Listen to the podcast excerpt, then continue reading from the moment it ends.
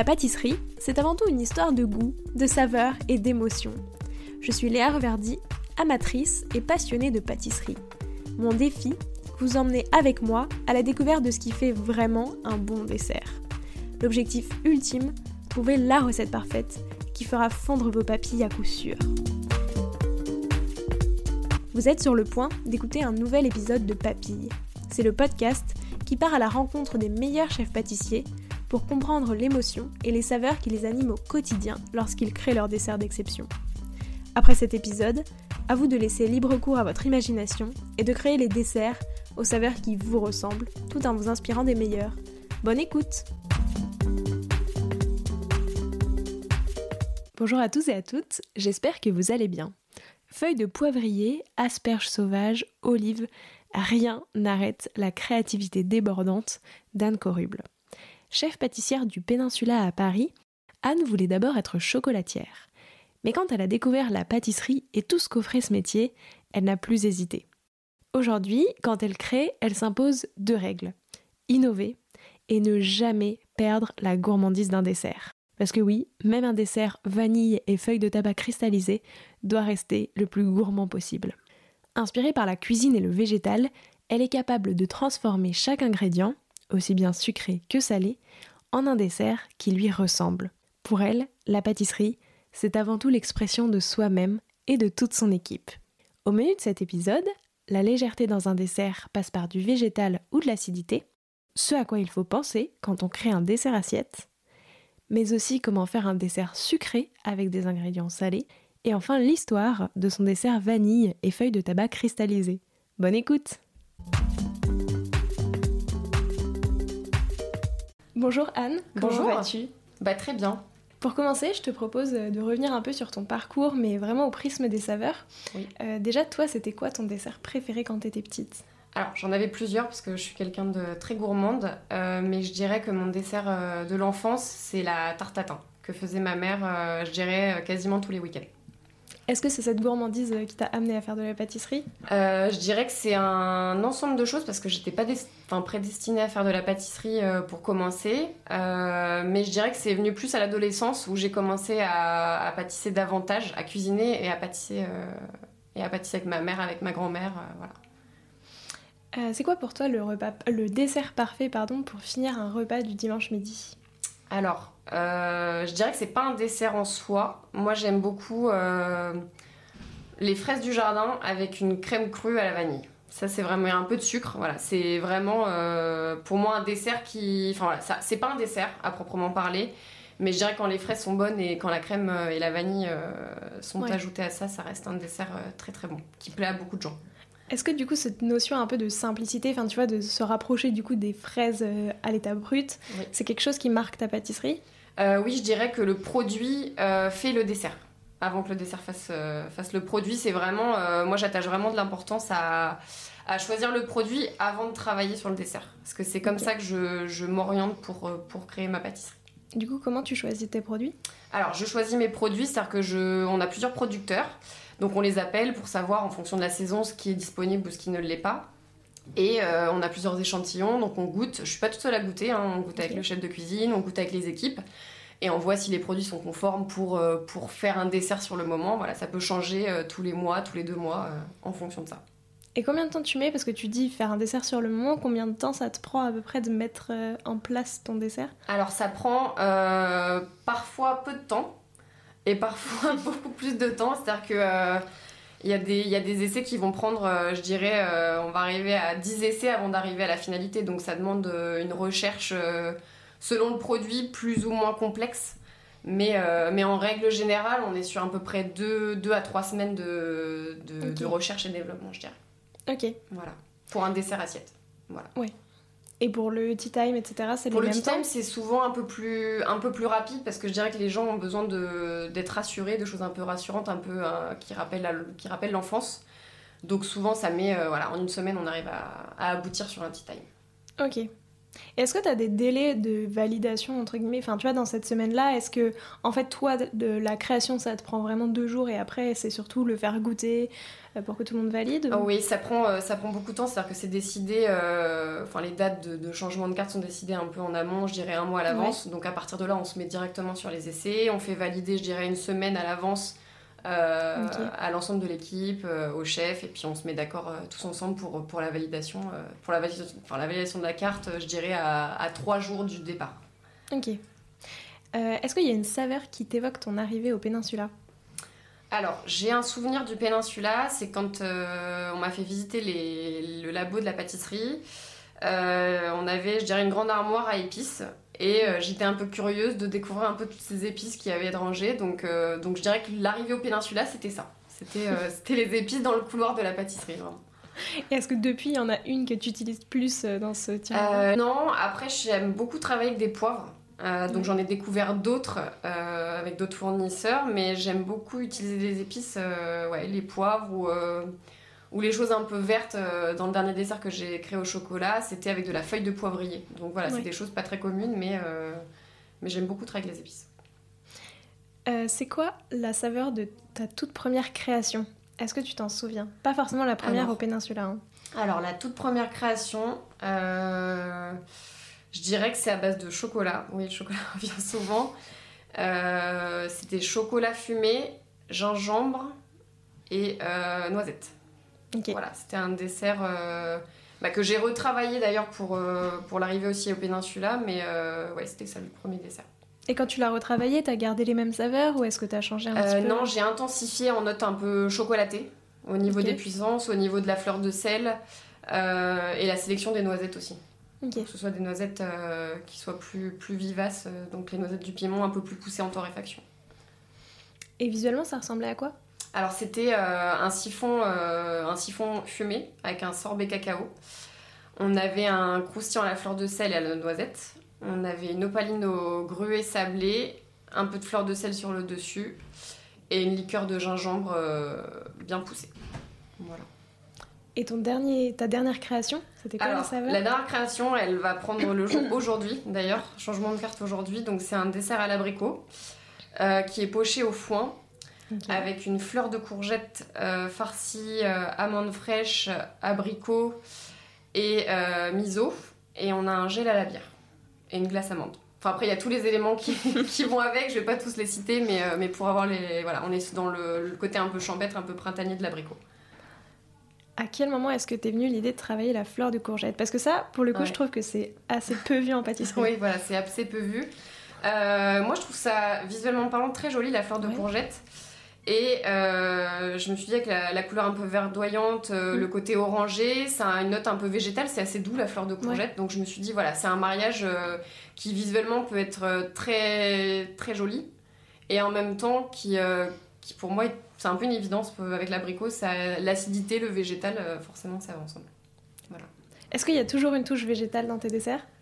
Très souvent je dirais à 90% il y a une note végétale euh, parce que c'est important d'apporter de, la légèreté dans un dessert. Si c'est pas le végétal, ça va être l'acide. Donc euh, ouais. La légèreté, c'est l'acide? Euh, je dirais que c'est l'acidité, ça peut, même quand on utilise un, enfin quand on fait un dessert à base de, de, crème, de chocolat ou de, de confiture de lait par exemple, je trouve que c'est, ça rafraîchit le palais et c'est assez agréable. Dans le végétal, qu'est-ce que t'aimes bien utiliser d'autre? Tu vois, si t'avais un peu un, un, ingrédient chouchou, une saveur euh, euh, Moi, j'aime beaucoup tout ce qui est fenouil, ouais. aneth ou euh, cerfeuil. J'aime beaucoup le cerfeuil. Après, il y a des notes un peu plus poivrées comme l'estragon. mais je reste quand même sur, sur le verdoyant type cerfeuil, basilic, voilà. Toutes les petites pousses là qu'on voit actuellement dans nos jardins, c'est assez agréable. Ça dure pas très longtemps en plus, donc je pense qu'il faut, il est important de les travailler à ce moment-là. Et cette dernière création, visuellement, elle ressemble à quoi?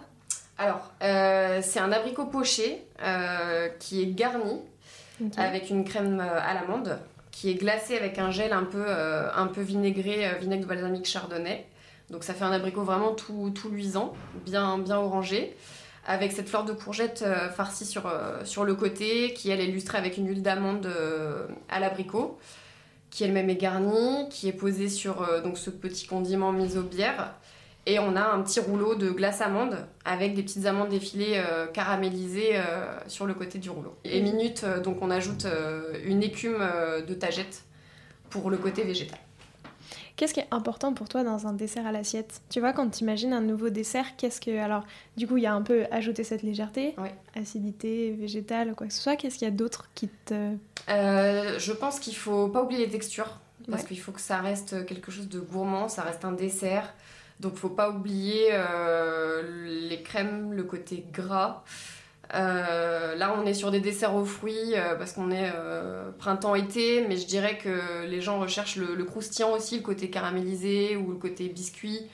Donc, c'est l'importance des textures et l'importance des goûts. Il faut que ce soit vif en bouche. Il faut vraiment qu'on sente vraiment tout ce qu'on a décrit à l'appellation du dessert. Ça, c'est important. Je dirais que quand on goûte tous les éléments séparément, ça paraît un peu trop vif, mais rassemblés ensemble, il y a une il y a une symbiose, je dirais, de l'ensemble des mises en place. Et ça représente quoi pour toi la pâtisserie? Alors la pâtisserie, pour moi, c'est une question difficile ça quand même.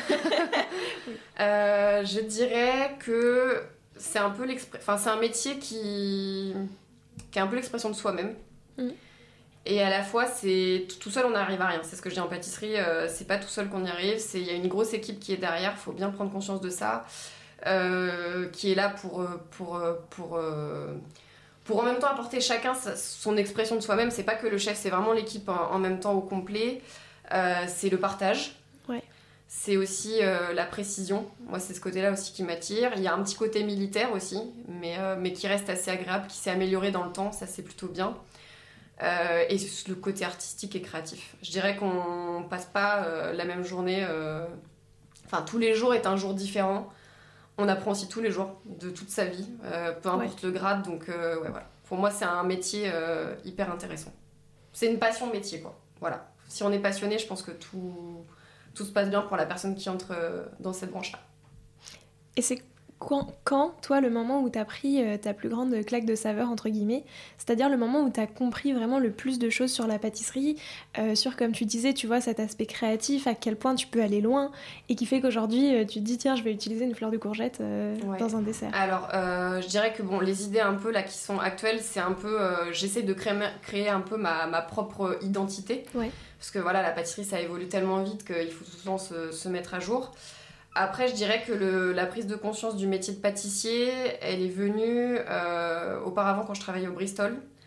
J'ai travaillé avec Laurent Janin, euh, voilà, qui est, qui est décédé malheureusement, mais c'est un chef qui m'a, en même temps, qui m'a fait extrêmement peur sur mes débuts, mais qui m'a tellement apporté parce que pour moi, c'était quelqu'un qui arrivait à créer euh, de l'émotion en quelques heures sur une demande d'un client en particulier qui souhaitait, je sais pas, un dessert à la mûre ou au baie en rappel de montagne, bah voilà, il arrivé à créer de l'émotion en très peu de temps.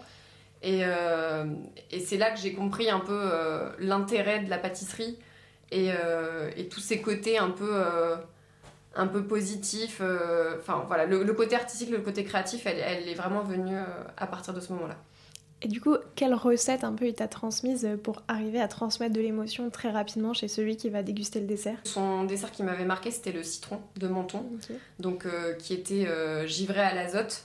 Donc voilà, c'était un dessert qui était euh, visuellement parlant très simple, mais en même temps très bien maîtrisé, avec beaucoup de fraîcheur des citrons bien acides, le thym citron, une, compotée un peu de, poire fraîche mêlée avec un gel citron. Donc voilà, c'était c'est pour moi un peu son dessert un peu phare euh, qui a marqué un peu d'ailleurs mon esprit, mais pas pas que le mien d'ailleurs.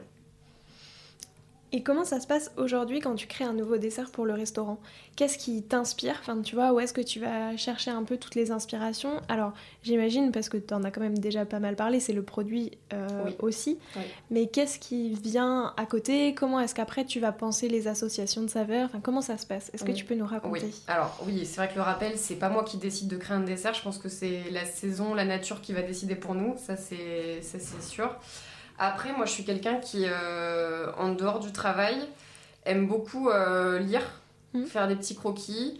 Euh, souvent, ça vient d'une envie de manger quelque chose, de ce que moi j'ai envie de manger sur le moment, et d'y apporter un peu une touche créative. parce que je, voilà, ça, ça, part toujours de ce sentiment-là de se dire, bah voilà, à ce moment-là, j'ai envie de manger pourquoi pas, bah là je parlais de l'abricot, bah, j'avais envie de manger des abricots et je me suis dit comment j'aimerais les manger. Euh, ça me rappelle aussi des souvenirs d'enfance, donc je fais appel à ça, peut-être à des endroits où j'ai, dans des restaurants où j'ai vu euh, des choses visuellement qui m'ont parlé. Et c'est un peu tout ce mélange-là de ces croquis, de ces livres, euh, de ces livres que je, que je lis beaucoup, des, des images, de l'environnement aussi, qui inspirent. Tout ça combiné vont m'aider pour créer le dessert en amont. Et à quel point tes lectures, ça t'inspire? Je me documente beaucoup sur tout ce qui est... Euh, bah, tout ce on peut parler des épices, des poivres. Euh, je recherche justement les typicités de poivres, je regarde quel est l'intérêt, parce qu'on connaît pas, même moi-même, je connais pas tous les poivres. Hein. Donc je demande parfois des échantillons et, euh, et je goûte. En fait, c'est le goût qui va amener à la création par la suite. Tu utilises aussi beaucoup, tu vois, des ingrédients qui sont très originaux.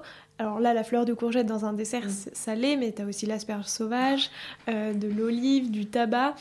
Comment est-ce que ça, ça te vient? Tu vois, en fait, à, quel moment tu te dis, euh, bah ouais, tiens, on va mettre une asperge dans un dessert? Euh, Je m'inspire aussi beaucoup de la cuisine, parce qu'on travaille avec le chef Bizet en étroite collaboration, et je dirais que de plus en plus, depuis qu'il est arrivé à l'hôtel, euh, l'envie de travailler par exemple un légume avec un dessert, euh, je vois que ça matche très très bien.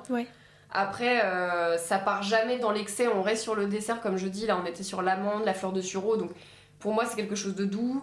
Et l'asperge quand elle est cuisinée, un peu pochée avec cette, ces fleurs de sureau un peu en macération, un peu vinaigrée, je me dis ça peut que marcher en fait. Dans ma tête, en fait, je, le, visualise, j'ai déjà le goût avant même de, de faire la proposition. Après l'idée pareil de l'olive avec le chocolat, bah, c'est pareil, ça paraît euh, parfois un peu. Euh, enfin, on se dit, mais qu'est-ce que c'est quoi l'idée? Mais, euh, mais ça paraît simple parce qu'au final, le chocolat, ça se marie bien avec la fleur de sel. L'olive, c'est assez salé. Le côté gras de l'huile d'olive, le côté gras du chocolat. Pourquoi pas? Voilà. Ça, ça, vient comme ça, en fait, j'ai envie de dire. c'est aussi de se dire qu'est-ce qui n'a pas été fait? Bah, Quelles sont les portes ouvertes? Donc voilà, c'est comme ça que ça se crée. Et comment est-ce que tu travailles euh, des ingrédients qui sont de l'ordre du salé? Donc comme tu le disais, en plus c'est vrai que l'olive ça a quand même un goût assez mm. prononcé. Bien sûr. Euh, comment tu les travailles pour que ça reste de l'ordre du sucré? Est-ce qu'en fait ça marche parce que tu vas associer avec du chocolat et en fait le chocolat fait forcément sucré? Euh, Non, ça marche pas toujours. On fait beaucoup d'essais pour ça. Après l'olive, bah, par exemple pour ce dessert-là, on l'a travaillé, on est parti sur une base de crème glacée. Euh, on part toujours d'une base, hein, comme je dis en pâtisserie, euh, rien n'est euh, au hasard. Donc une base de recettes de, crème glacée pistache. on compare les, pourcentages de gras d'une pâte de pistache, d'une pâte d'olive. on voit les pourcentages en différence et on va réguler après. Et cette glaçage, j'ai fait deux essais, elle était calée quoi. Et on sentait vraiment bien, bien l'olive. Après, ça marche un peu moins pour d'autres éléments, mais je dirais que l'olive, après, on l'a travaillé comment? On a intégré aussi en farine d'olive dans une gavotte. Mhm. Donc on remplaçait une partie de la farine par cette farine d'olive. Euh, et on avait dans une ganache, euh, pareil, on faisait une tapenade d'olive, donc olive mixée avec un peu d'huile qu'on rajoutait, euh, je dirais, à 10-15% dans la ganache chocolat. Et juste par subtilité, on, arrivait à percevoir l'olive. Donc en fait, c'est plutôt mettre le goût sans qu'il soit trop trop présent, enfin sans qu'il prenne le dessus et du coup que ça fasse salé. Oui. Mais qu'on le sente quand même. Qu'on le sente quand même. Voilà, qu'on analyse. Euh, enfin, les gens qui l'ont goûté euh, m'ont presque dit finalement, c'est pas un dessert chocolat olive, c'est un dessert olive chocolat. Donc en fait, j'ai quand même poussé la chose, mais, euh, mais sans passer de la barrière du dessert à un plat, par exemple. Voilà, toujours veiller au dosage de sucre. le petit zeste de citron vert, le côté mm. gourmand avec la petite sauce chocolatée, chocolat lait. voilà, ne pas perdre la gourmandise, c'est le plus important. Et quels sont un peu les retours des clients qui les dégustent? Est-ce que, euh, tu vois, c'est souvent beaucoup de surprises? Est-ce, enfin, qu'est-ce que, qu'est-ce, quel retour tu as pu avoir sur tous ces desserts un petit peu? Alors, euh, je dirais que les gens euh, viennent pour ça. Oui. Après, je dis pas que c'est 100% de personnes qui, qui, adorent le dessert. Il y a des fois, il y a des, il y a des interrogations. Il y en a qui sont réceptifs à ça. Mais je dirais que dans 90% des cas, les gens sont curieux de mm. découvrir la chose euh, et, s'y prêtent bien et apprécient. Après, euh, il y a toujours des gens qui aiment les choses beaucoup plus simples, donc qui vont, qui vont vouloir s'orienter et dire bah voilà, je veux le dessert, mais euh, sans l'élément un peu, un peu original. Voilà. Est-ce que tu peux nous raconter l'histoire derrière ton dessert vanille et feuilles de tabac cristallisées? Alors, ce dessert-là, c'est parti déjà d'une idée d'un dessert à la vanille. Ok. Donc vanille Tahiti, que je trouve euh, qui pour moi est la meilleure des vanilles. Euh, ce côté un peu doux, je me suis dit, bon, finalement, ça va être un peu fade, donc il faut euh, rehausser un petit peu tout ça. Et la feuille de tabac, en fait, j'ai connu ce produit quand je travaillais auparavant au Bristol. On avait un fournisseur italien qui nous avait fait découvrir les feuilles, mais qui n'étaient pas travaillées, qui étaient en l'état brut. Et on n'avait pas eu l'occasion de le travailler. Donc je me suis dit, finalement, s'il est venu nous proposer ces feuilles-là en cuisine, c'est que ça a peut-être un intérêt. Et à partir de là, c'est fait plusieurs essais, donc plusieurs échantillons de, de différentes variétés de tabac. Euh, parce que pareil, euh, il y a le côté de toxicité du tabac. Donc euh, on a dû faire plusieurs essais en se disant mais comment s'en débarrasser? Donc on commence à blanchir la feuille. On se rend compte qu'elle est un peu plus souple. On se dit bon on va peut-être pouvoir la travailler. Et, et ça en vient, donc ça a mis plusieurs mois. Ça, ça s'est pas fait tout seul. Mais avec plusieurs bains, plusieurs confisages, bah, on a réussi à faire une, une feuille comestible de feuilles de tabac mmh. pure qui, qui pareil, pourrait, euh, pourrait évoquer une gavotte un peu caramélisée, mais fumée euh, tabac, quoi. Ça a vraiment cette même texture hyper cassante. Euh, donc cette fleur qui contient tous les éléments du dessert. Voilà comment le dessert s'est construit. Est-ce que ça a été très long à réaliser? Ça a pas été. En fait, le plus long, ça n'a pas été le fait de faire les essais, c'était plutôt de valider par l'hygiène l'aspect toxicologique euh, pour se débarrasser de la, fin, de la toxicité de la feuille euh, et que ça passe aux analyses. Ça, ça a pris, euh, je dirais, un bon mois avant de pouvoir mettre le mm. dessin à la carte. Est-ce que des fois, il y a des ingrédients comme ça un petit peu originaux, comme l'asperge, le tabac, etc., que tu réutilises dans des desserts Ou est-ce qu'à chaque fois, tu te dis non, j'ai envie de prendre un enfin, une saveur unique euh, qu'on retrouve pas euh, je, sais que par exemple la feuille de tabac ça pourra se marier. Euh, là je pensais par exemple à une autre idée pour le côté. c'était quand c'était la saison des moris. Je me suis dit la mori avec la feuille de tabac ça peut très bien aller. Et au final, bon, on, a laissé un peu l'idée, mais oui, bien sûr qu'on peut réutiliser ces éléments un peu originaux sur d'autres produits. Après, j'essaye toujours de redécouvrir un produit, parce que je me dis, c'est faut être créatif donc c'est maintenant quoi. C'est faut, faut pas lâcher l'affaire faut, faut s'informer même les équipes elles proposent et je trouve ça hyper intéressant. Pour être le plus créatif est-ce que tu trouves que c'est redécouvrir un produit que tu connais déjà enfin que tu penses connaître déjà ou est-ce que c'est plutôt découvrir un nouveau produit que tu connaissais pas? Je dirais que c'est les deux. Parce que euh, il y a des fois on a des, des idées sur un produit qu'on a connu il y a plusieurs années et euh, le produit a évolué euh, et on goûte et en fait il y a plusieurs typicités donc je dirais que c'est les deux euh, par rapport à quand tu fais des desserts pour le tea time, quelle est la différence? Comment est-ce que tu crées un petit peu euh, Est-ce que tu sépares un peu tes façons de créer pour les desserts assiettes et pour le tea time? Est-ce qu'il y a des idées qui viennent dans les deux? Et en fait, euh, comment est-ce que tu arrives un peu à donner l'ADN tea time, l'ADN dessert assiette? Alors, l'ADN tea time, je dirais qu'on est plus sur des choses bah, déjà plus régressive. Mm. Ça part moins dans. Enfin, ça reste créatif, mais on part moins dans des idées. Par exemple, je mettrai jamais l'asperge sauvage pour un tea time parce que je sais que les gens vont pas être réceptifs à 15h de l'après-midi de manger, euh, de manger ça.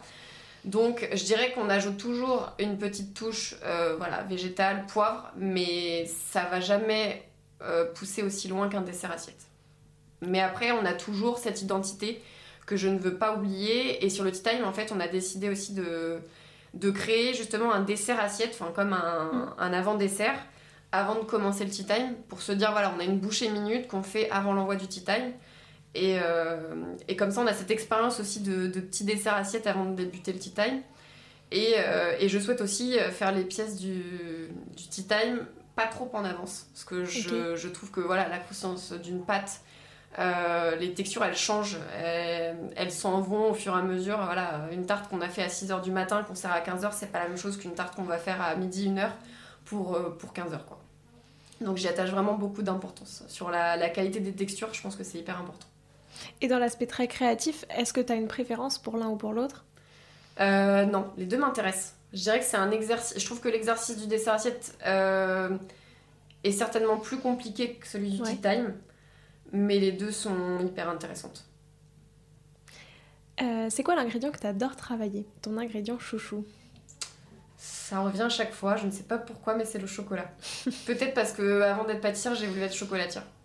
Ok. Je pense que ça vient de ça. Euh, j'adore le chocolat et je trouve que pas que c'est plus simple, mais euh, il y a tellement d'origines différentes, tellement de pourcentages différents qu'on peut se permettre beaucoup beaucoup de choses. Alors j'ai plusieurs questions. Déjà, pourquoi finalement t'es pas devenue chocolatière? Ouais. Alors pourquoi je suis pas devenue chocolatière? Quand j'ai postulé euh, dans différentes écoles, on m'a conseillé d'aller vers la pâtisserie. Euh, parce qu'on m'a dit voilà c'est comme ça qu'on commence un cursus avant de faire chocolaterie et après tu t'orienteras vers ce que tu aimes. Donc j'ai commencé mon, mon, cursus par un CAP en pâtisserie et j'ai suivi par une mention en chocolaterie. Et au final je me suis dit finalement la pâtisserie c'est plutôt pas mal. Donc je suis revenue vers la pâtisserie. Après j'ai le parcours des deux donc je sais faire les deux mais, euh, mais voilà donc c'est aussi pour ça que tu adores travailler le chocolat. C'est ça, je pense que ça vient de là aussi. Est-ce que tu as une manière un peu favorite de le travailler? Euh, Moi j'aime beaucoup travailler avec les chocolats qui sont acides et amers. J'aime beaucoup le chocolat noir. Euh, donc euh, je pousse un peu, je fais fumer un peu le chocolat parfois, parce que je trouve que ça y apporte une caractéristique assez, assez originale. Et pareil, l'utilisation des poivres avec le chocolat, ça va très bien. Et aussi, du coup, tu t'amuses aussi vachement quand tu fais les pièces, euh, là comme pour Pâques, euh, tu fait oui. pièce en chocolat. Oui, voilà. Bah, voilà, le côté un peu créatif euh, qui part d'un dessin.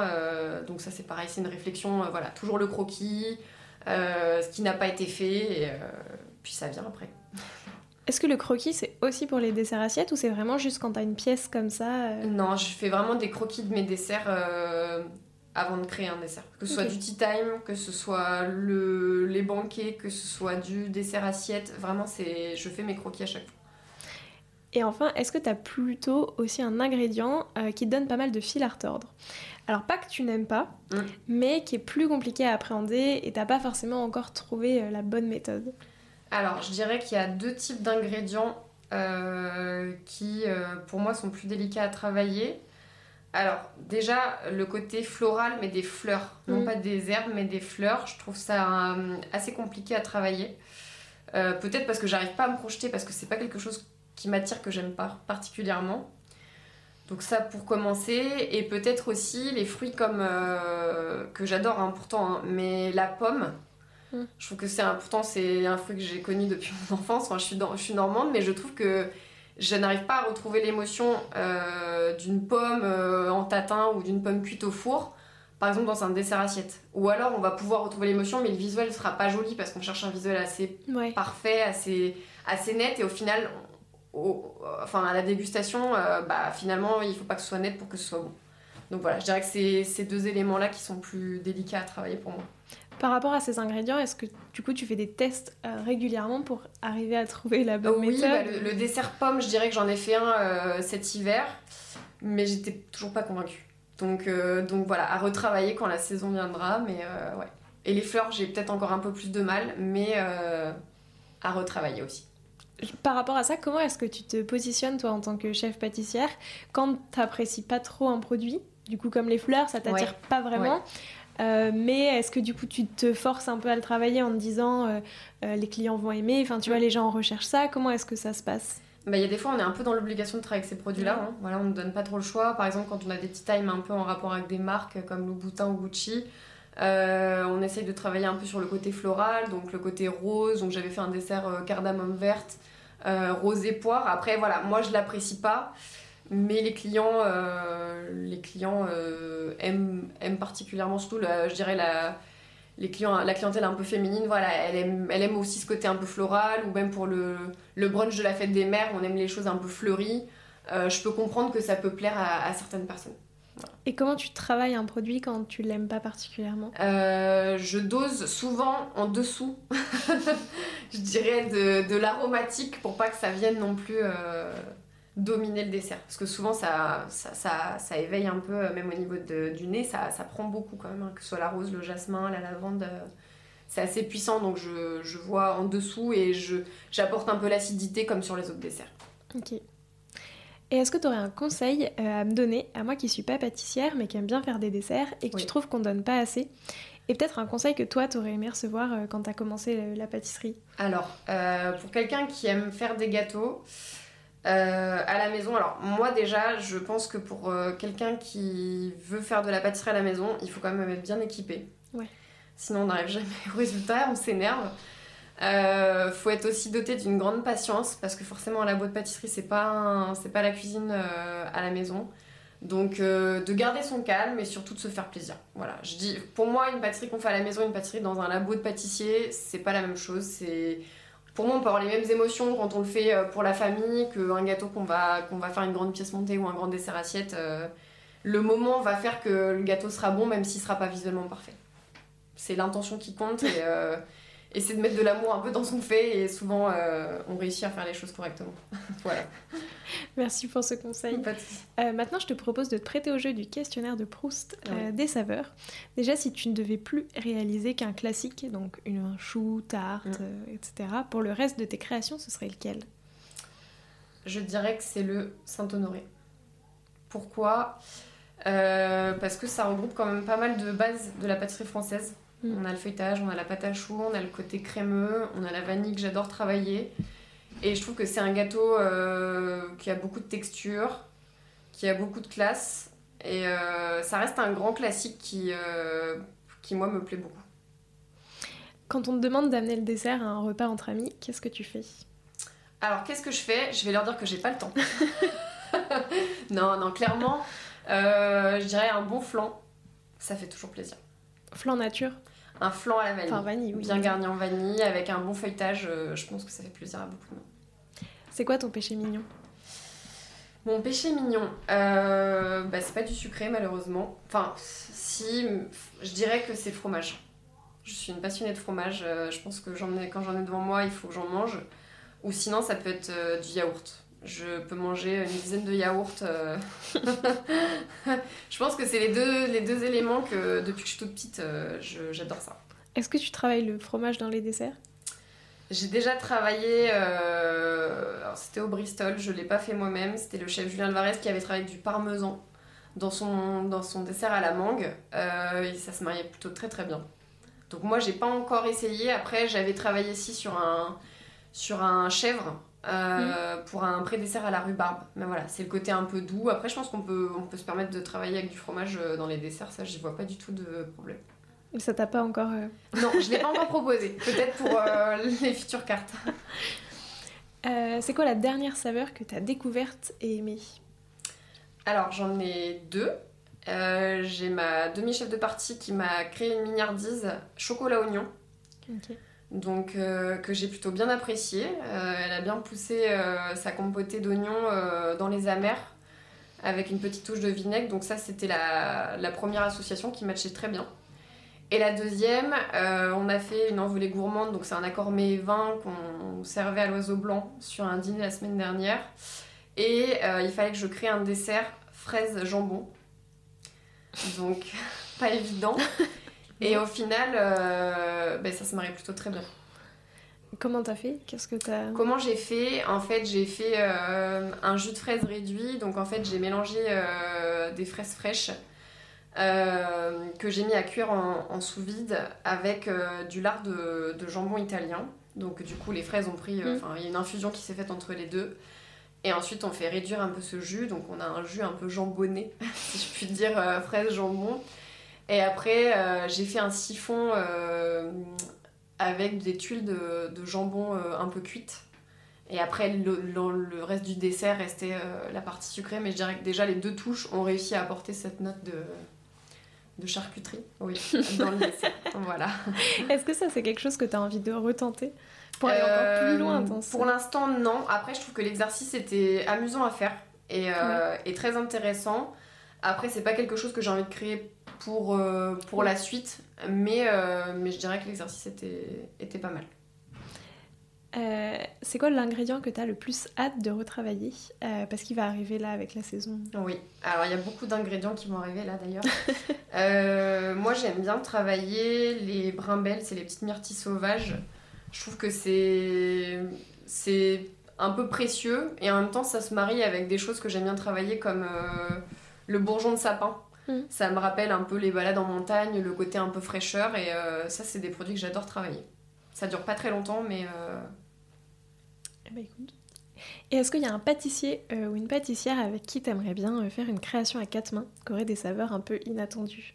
Oui, j'en ai deux.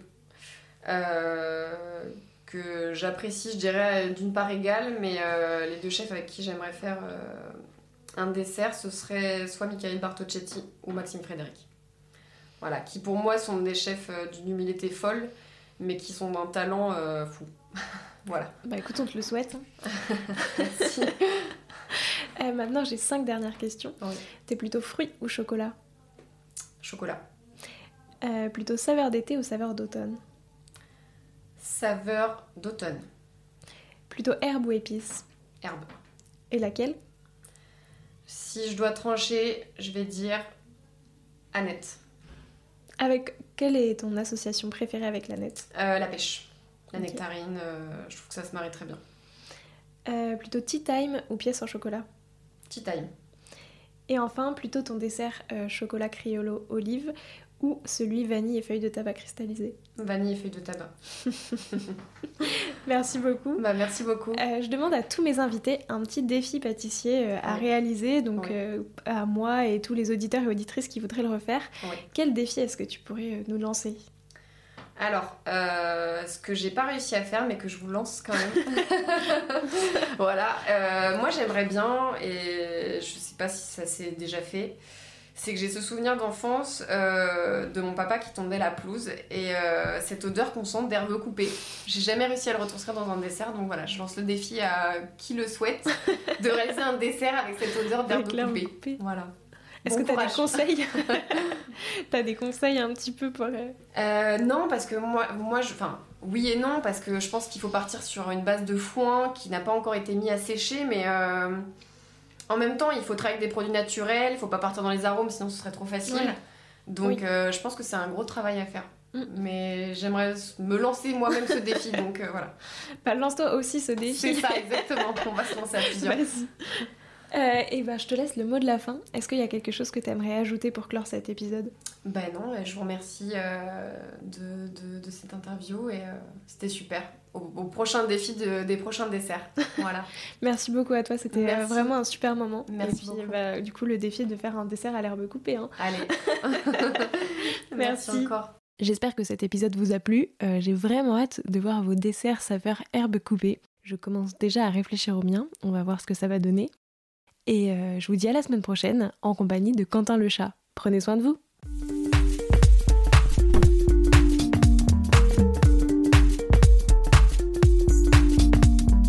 Alors, quel sera votre prochain dessert? Merci d'avoir écouté cet épisode jusqu'au bout. S'il vous a plu, n'hésitez pas à le partager aux gourmands qui vous entourent. Et si vous voulez soutenir Papille, deux choses. La première, notez l'épisode 5 étoiles sur Apple Podcast et laissez un joli commentaire. La seconde, vous rendre sur papillepodcast.com, sans oublier le S de papille, et vous abonner à la newsletter pour être prévenu de la sortie des prochains épisodes et des articles que j'écris régulièrement. À bientôt!